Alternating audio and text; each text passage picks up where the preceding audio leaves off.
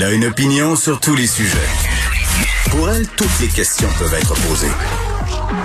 Geneviève Peterson. Cube Radio.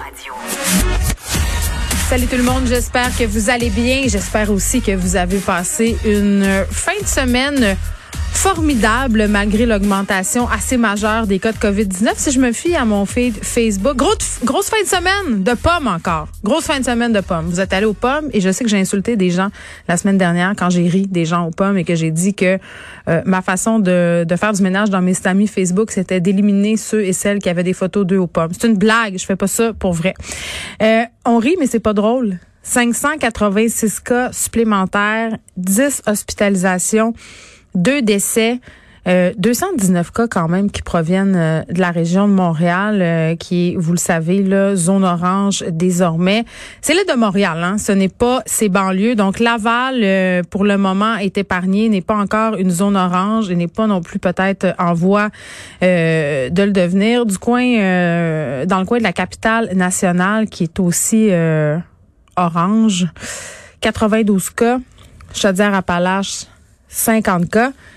Et euh, je pense qu'il faudra surveiller du côté de la Montérégie parce qu'on est quand même rendu à 76 cas. Est-ce que c'est la prochaine région sur la liste? Euh, c'est légitime de se poser euh, la question désormais avec cette montée des cas. Et là, juste un petit rappel de ce qui se passe en ce moment dans les zones oranges et on ira dans quelques instants rejoindre Geneviève Guilbeault qui sera en point de presse.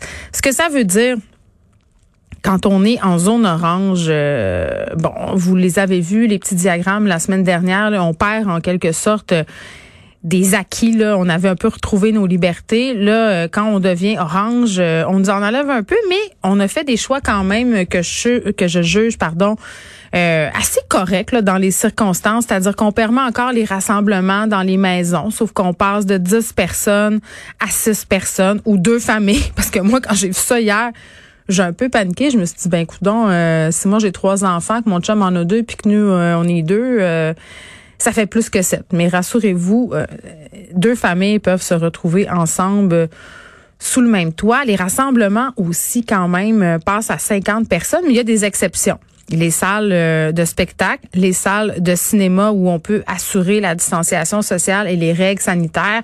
Ça, on maintient ça comme c'était, 250 personnes. Et je peux vous jurer que j'ai une petite suée. Euh, parce que ce soir, c'est la première montréalaise de mon film, La déesse des mouches à feu. Et on s'est demandé hier soir jusqu'à assez tard si ça allait avoir lieu, si on allait pouvoir euh, aller euh, célébrer ce moment-là ensemble, les artisans du film. Et là, vous allez me dire, regarde, on s'en sac un peu de, la de ton film, là, c'est la COVID-19 en ce moment. Vous avez raison, raison. c'est pas nécessaire, sauf que je pense qu'on s'est assez dit hein, ensemble qu'on avait plus que jamais besoin de culture. Donc, moi, je suis bien, bien contente que ça soit euh, maintenu. Et on va arrêter de servir de l'alcool à 23 heures.